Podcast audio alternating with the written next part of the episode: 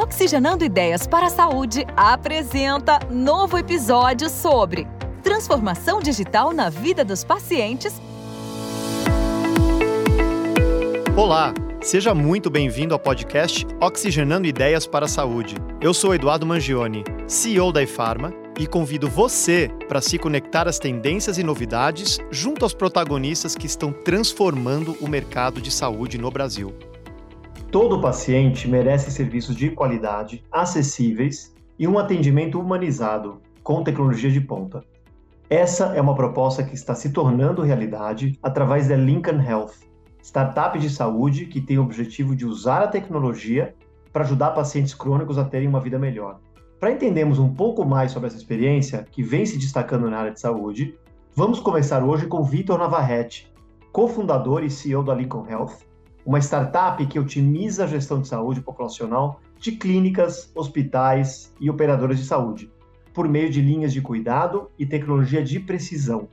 Ele é formado em engenharia de produção pela PUC, com MBA em gestão empresarial pela Fundação Getúlio Vargas, FGV, e é professor da pós-graduação na SPM, uma das mais conceituadas instituições de ensino do Brasil.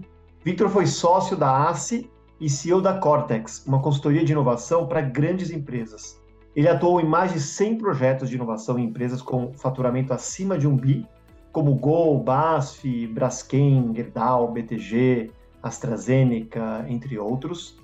É coautor do best-seller Transformação Radical, que conta como implementar métodos de inovação em empresas. Seja bem-vindo, Vitor. É um prazer recebê-lo para mais um emocionante episódio de Oxigenando Ideias para a Saúde. Obrigado, Edu. Vai ser um prazer aqui compartilhar um pouco da nossa experiência e um pouquinho do que está acontecendo no mercado da saúde. Maravilha. Vitor, eu queria começar com uma, uma pergunta, né? Primeiro, assim, o, o, olhando o uso da tecnologia. Hoje é uma necessidade na vida das pessoas, está avançando a cada ano em vários campos da medicina, como, por exemplo, a terapia digital, que vem ganhando espaço né, cada vez mais na, na área de saúde. Muita gente ainda não, não entrou em contato com esse conceito de terapia digital. Então, eu queria que você começasse explorando um pouquinho, né, explicando um pouquinho é, de maneira didática o que é a terapia digital, né, como que funciona. Ela, ela, é, ela é como se fosse um remédio é, nos olhos de uma Anvisa, de um FDA, pra, principalmente para aqueles que nunca, nunca, nunca interagiram com o conceito, seria super legal se abrir falando um pouquinho para a gente o que, que é exatamente a terapia digital. Muito bem. Edu, é, é isso, a terapia digital é um, uma, é um tratamento que o médico ou o profissional de saúde passa para o paciente e que ele cumpre essa jornada através de tecnologia, né? Então imagina quando você Edu, vai no, no médico e o médico te passa um tratamento. Esse tratamento é o medicamentoso e o tratamento não medicamentoso. Então o que, que a gente tem aqui? A prescrição do remédio. Então, olha, você vai tomar esse remédio três vezes ao dia, durante sete dias, então ele te prescreve aquele tratamento medicamentoso e aquele que é não medicamentoso. Olha, Edu, você vai precisar se alimentar melhor, vai precisar praticar atividade física, vai precisar dormir melhor, controlar o seu estresse. Todos esses você vai precisar é o que engloba uma terapia digital. É o que engloba uma linha de cuidado que está inserido dentro de uma terapia digital, que é o, o tratamento que o paciente é, cumpre, passa é, e que é controlado por intermédio de uma tecnologia. E essa interação é feita entre o paciente e o time de saúde. Então, toda a terapia digital ela vem com esse objetivo de dar essa escalabilidade para o time de saúde e acompanhar o paciente fora do ambiente hospitalar, fora da clínica do médico, onde ele não consegue acompanhar, que é o dia a dia do paciente, o que, que ele faz, o que ele não faz, como é que foi o último dia dele, a medicina baseado em, em dados reais, em fatos reais, o dia a dia do paciente.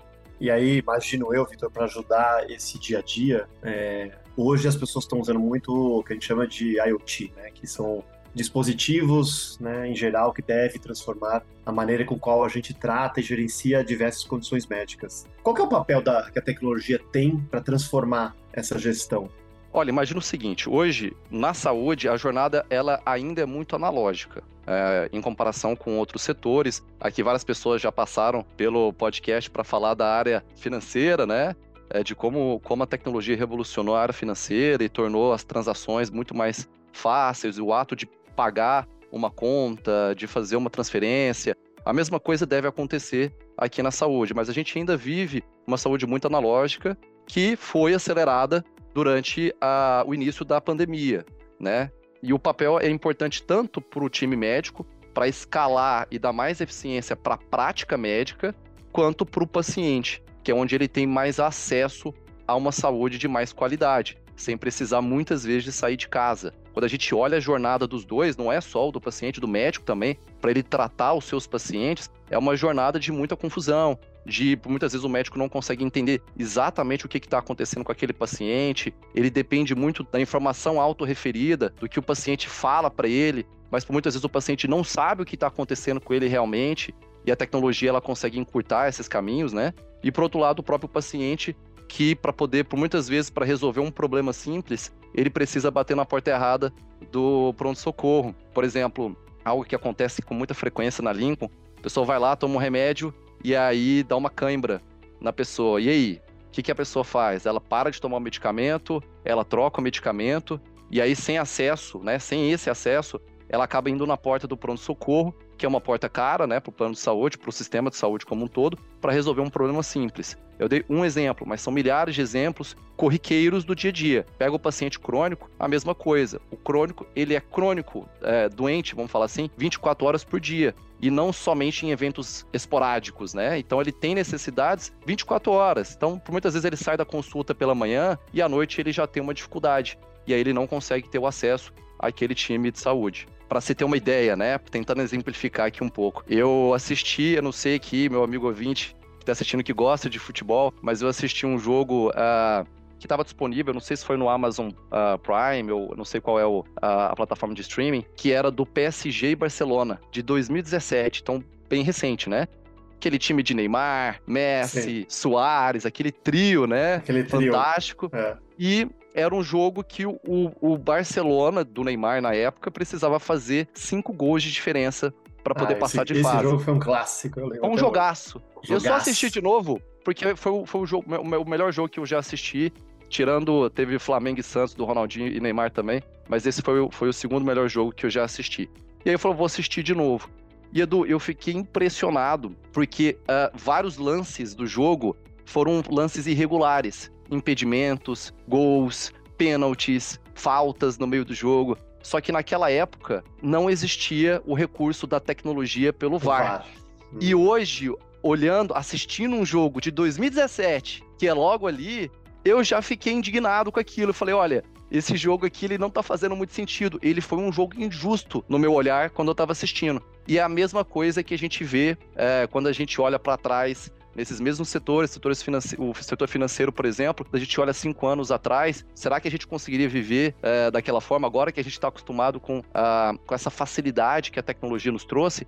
E é isso que a gente espera para para a saúde no curto espaço de tempo. A gente quer olhar daqui cinco anos, por exemplo, e ser assim é impossível imaginar um tratamento para um diabético, por exemplo, que não seja acompanhado através de um dispositivo inteligente, de um glicosímetro que está monitorando ali constantemente a sua glicemia. Então essa é a minha visão para a saúde no curto prazo. Que visão inspiradora. Olha, e que paralelo interessante que você fez aí. Super legal, fácil de entender.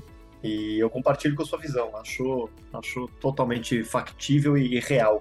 Vitor, você, é um você e outros dois sócios fundaram em 2021 a Lincoln Health, né, que é uma empresa que tem por missão transformar a forma com que as pessoas com diabetes e hipertensão lidam com a saúde. Me corrija se eu estiver errado aqui. Eu queria que você nos contasse um pouquinho como que surgiu a ideia de criar essa startup, quais foram os desafios desde o começo, o que, vocês enfrentaram. Olha, a gente primeiro uh, começou pelo, pelo problema. Nunca idealizamos a Lincoln do jeito que ela é hoje, tá?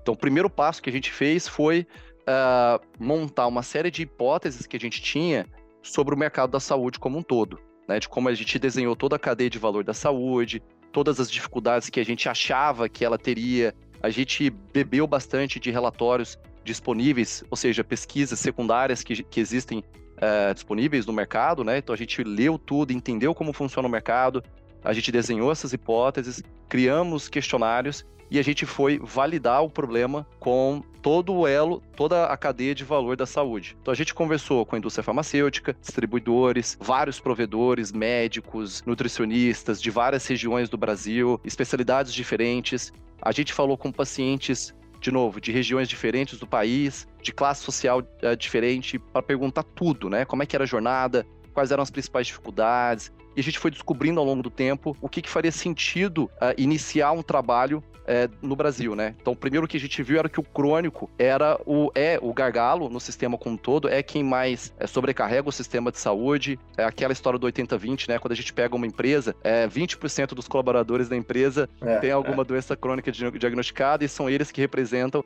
80% ali da, da, da utilização do plano de saúde. No Brasil, a gente tem 60% do custo total de saúde privado, sendo que só 25% tem acesso a um, a um plano de saúde. Então, isso sobrecarrega, coloca uma pressão muito grande no setor privado. E a gente viu que, olha, se a gente conseguisse fazer uma jornada melhor de saúde e conseguisse melhorar a vida do paciente crônico, a gente, por consequência, traria benefícios para todo mundo na cadeia, para a operadora, para a empresa, para todos, né? Principalmente para o paciente. E foi aí que a gente começou. Então, eu estou te contando a jornada, porque muita gente pergunta assim, de onde que veio essa ideia? Será que a gente olhou exemplos a gente iniciou olhando exemplos é, bem-sucedidos nos Estados Unidos, como a Livon, Gomada, Virta. Não.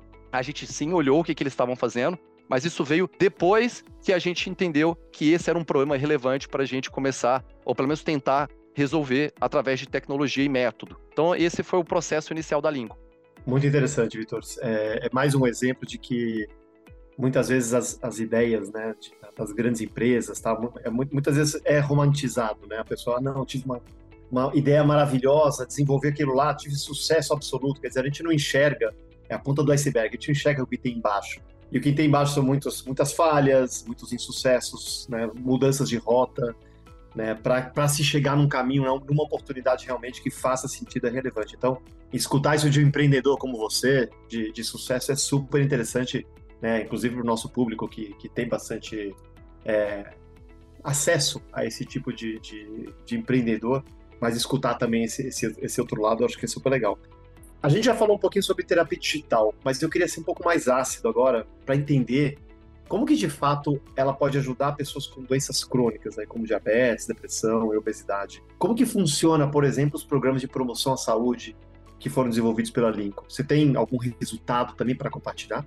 É, a gente, a gente só para lembrar aqui, né, para o amigo ouvinte, a gente tem, a Lincoln tem duas soluções. Uma é uma solução só de tecnologia para provedores, hospitais, clínicas, operadoras para operarem suas próprias linhas de cuidado, e a gente tem uma linha assistencial onde a gente faz toda a jornada de ponta a ponta com o nosso time multidisciplinar fazendo a gestão dessas linhas de cuidado que o Edu aqui comentou. E aí nessa ponta, Edu, a, a, a nossa terapia digital ela vem com o propósito de ser uma, um tratamento que vai além do remédio. Tá? Que é onde, principalmente aqueles que têm obesidade, diabetes tipo 2, hipertensão, é onde eles têm mais dificuldade, que é como é que eu consigo engajar esse paciente para ter uma melhor qualidade de vida. Quando a gente pega aquela conversa inicial, o tratamento tradicional do médico, que ele passa o tratamento do, do, com medicamento e o, e o, não medicamentoso, o paciente, a dificuldade maior que ele tem de, apo, de apoio, né, é o não medicamentoso, que é, olha, eu vou dar um exemplo, né? A, a gente viu que o, o, o, paciente ele não sabia que comer fruta poderia, a depender da fruta, poderia aumentar a glicemia dele. E aí, conversando naquela etapa de validação, né, de que a gente fez as entrevistas, a gente viu que isso era uma dúvida muito básica e comum entre todos. E aí eu lembro que um paciente, ah, uma pessoa falou para nós o seguinte: falou, olha, uh, o médico falou para eu comer melhor. E aí eu fui pro supermercado e comprei muita banana e comprei outras, eh, outras frutas e, e, e, e verduras e frutas.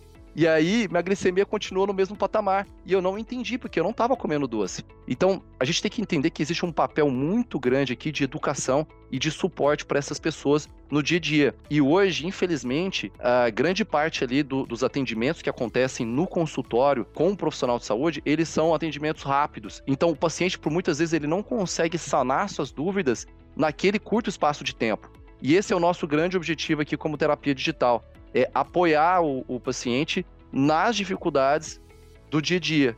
De novo, na alimentação, no sono, no, né, no dia a dia, no estresse, porque é isso que vai influenciar no desfecho clínico dele. A gente já, uh, com experimentos, tá? A gente rodou um experimento, um experimento em três meses e a gente conseguiu reduzir em 2,1 pontos percentuais de hemoglobina glicada em uma população de mais ou menos 50 pessoas. A gente nem pegou a população de alto risco aqui, tá? Para poder fazer parte desse experimento. Mas é fazendo o básico, é garantindo que essa pessoa tá tomando o remédio dela, lembrando com lembretes e, e com educação também, porque acontece muito, do, por exemplo, tá, Edu? O paciente vai lá, ele começa a emagrecer e aí ele fala o seguinte: olha, não preciso mais desse remédio.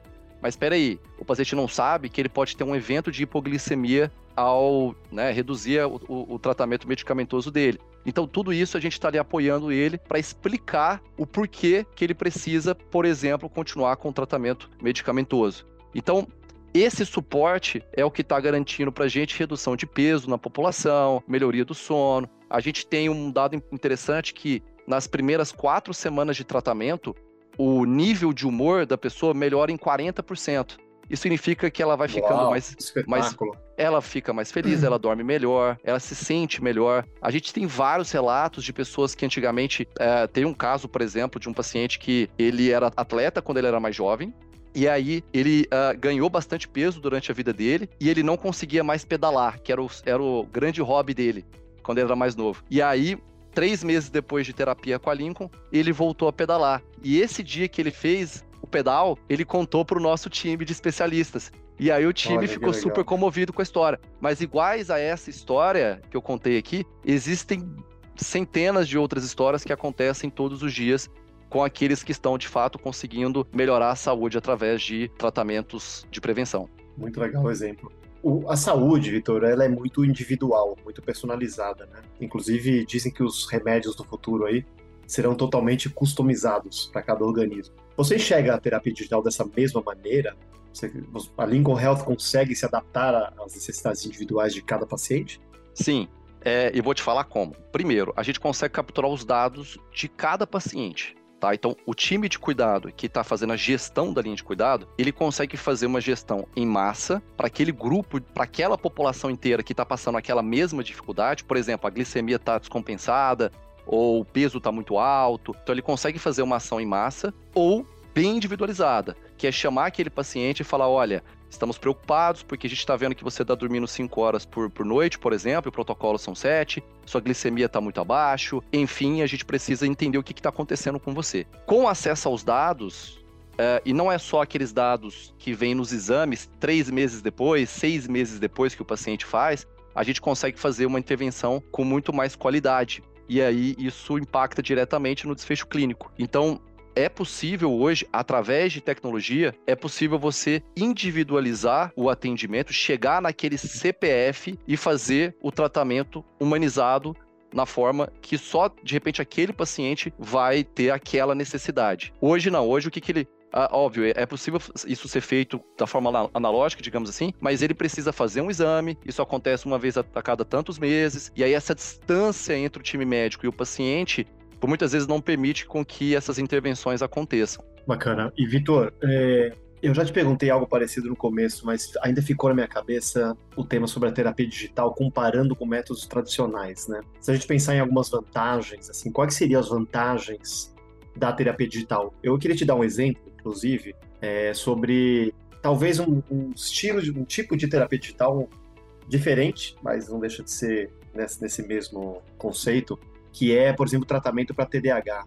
Tem surgido nos Estados Unidos é, terapias muito avançadas com gamificação, que passam pelos mesmos critérios de aprovação de um remédio. Né? Então, o FDA ele exige estudos clínicos, né, quantitativos, relevantes, tal, com bases de controle aí significativas, para que se demonstre a eficácia de uma terapia digital. Né? Eu estou levando aqui ao extremo, tá? Então, por exemplo, ah, é, é um equipamento com tratamento digital para TDAH, né, déficit de atenção, que realmente é, consegue demonstrar que tem o mesmo, ou até às vezes melhor, melhores ou mais eficazes efeitos aqui do que você tomar Ritalina. Tá? Tô dando um exemplo aqui bem radical. E agora começa a sair para o mercado esse tipo de terapia digital, vamos dizer, comprovada, aprovada por um organismo aí né, do governo que, que quer dizer, que, que, que passou por um, por um crivo né, mais, mais forte e tal. Quando a gente olha né, a terapia digital em si, ela, você, você, você enxerga um futuro uh, em que isso será mais melhor explorado para outras áreas tal, e ela tem vantagens em comparação aos métodos tradicionais de fato ou não? Olha, Edu, essa é uma excelente pergunta. Sobre TDAH especificamente, eu não tenho a competência para poder julgar. Não sou médico aqui para poder julgar. Só um exemplo, foi só um exemplo. É, não, sim, é, só para é. só para só para entender se no contexto geral, existe, existem consultas onde, de fato, a, a, consulta presencial ela gera um efeito melhor, porque o médico ele consegue tocar no paciente, ele consegue sentir o melhor ali, avaliar melhor o paciente e dar um diagnóstico mais preciso. Agora, diversas outras situações, não é necessário o paciente tocar, o médico tocar no paciente. E aí a terapia digital se encaixa perfeitamente. No nosso caso aqui, por exemplo, manter uma, um diabético com a glicemia dentro do alvo terapêutico é o que a gente deseja dentro de uma terapia para esse público. E a gente consegue mensurar isso através de uma integração que, por exemplo, a Lincoln tem com um glicosímetro de uma marca e a gente captura essa informação em tempo real, tá? O, o paciente vai lá, Uh, coleta ali a, a, glicemia dele ali pelo glicosímetro, essa informação em nuvem já é atualizada no prontuário dele. E o time de saúde, o médico ou o time que está acompanhando aquele paciente, já é avisado como que está aquela glicemia naquele momento e qual é a tendência. Então, e aí no futuro próximo a gente vai aplicar alguns algoritmos de uh, predição do que pode acontecer no, num futuro próximo com os dados que aquele paciente está nos fornecendo. Então, isso ajuda tanto, de novo, a melhorar o desfecho clínico do paciente, mas também, principalmente, nessa escalabilidade da prática médica. Eu lembro que eu conversei com um médico durante esse período de validação, no passado, e ele falou assim: Vitor, eu tenho pacientes que vêm do interior do Tocantins aqui para o meu consultório, pega ônibus, é. passa a noite inteira para poder ser consultado ali no, no, consultório. E através dessas tecnologias, você dá uma jornada muito melhor para o paciente, né? Convenhamos, você otimiza muito o seu tempo e também para o médico, porque ele permite que o médico consiga atender várias pessoas no, no, norte do país, no centro, no sul, com a mesma qualidade. Agora ele precisa ter um bom ferramental para isso também, senão ele não vai conseguir fazer isso com qualidade. Então os dispositivos, eu acho que é uma boa alternativa, um bom sistema de monitoramento também. Então ele, é, ele precisa também criar sua estratégia de gestão de saúde para essa população, para otimizar a sua prática médica e levar mais valor ainda para o paciente. Então, pelo que eu entendo da sua resposta, assim, é, você enxerga muito complementar, né? Não é que tem, né? não é que são vantagens que dispensa, né, o tradicional. Quer dizer, é muito complementar ao tradicional, olhando a, até a prevenção e a gestão de saúde de uma pessoa, né? Que você comentou agora, uma pessoa no Tocantins sendo monitorada, bem monitorada, ela é crônica. Quer dizer, ela não vai escapar dessa dessa realidade, né? É, se tiver um, um pico, né, de glicose, alguma coisa do tipo, ela não precisa esperar ter um problema de fato, né? Porque ela geralmente poderia esperar ter um problema que vai chegar com alguma, alguma coisa, às vezes até grave no pronto-socorro, na emergência, que já é até tarde demais para ela atuar, né? Vai acabar perdendo alguma coisa, perder a visão, perder um braço, sei lá o quê. Isso acontece muito, deve, deve, deve ser um, uma das grandes vantagens da minha visão de ter esse complemento, né? Não só uma gestão de saúde de maneira tradicional, mas com esse complemento de monitoria, né? É, eu acho que fazendo um paralelo aqui de mercados, é como por exemplo, a gente pega o delivery de uh, comida e o restaurante. O restaurante ele te entrega, te entrega uma outra experiência. Você vai lá por muitas vezes, você não vai só para comer, você vai para sociabilizar, você vai para viver aquele ambiente do restaurante, né? E, e, e, da mesma forma, você pode viver uma outra experiência pedindo a comida e fazendo a sua experiência dentro de casa. E a mesma coisa aqui, né? Fazendo um paralelo aqui, com, com a questão do atendimento. Às vezes, por muitas vezes, o, o atendimento físico, você tem uma experiência diferente. Você fala com o médico, o, o médico ele é, é, é permite é, te examinar melhor, né? Então você tem experiência diferente. Por outro lado, tem a fila, tem né, o ônibus, no caso dessa claro, senhorinha. Claro, claro, tem uma série de fatores ali que impactam na experiência do paciente, na jornada do paciente como um todo. Não, bacana. Agora, o, olhando, né, voltando ao crônico aqui, uma, uma das grandes barreiras para uma melhor saúde é a necessidade de mudar o estilo de vida. É possível, Vitor, oferecer ao cliente uma jornada transformadora em busca de mais saúde sem mudar o estilo de vida das pessoas?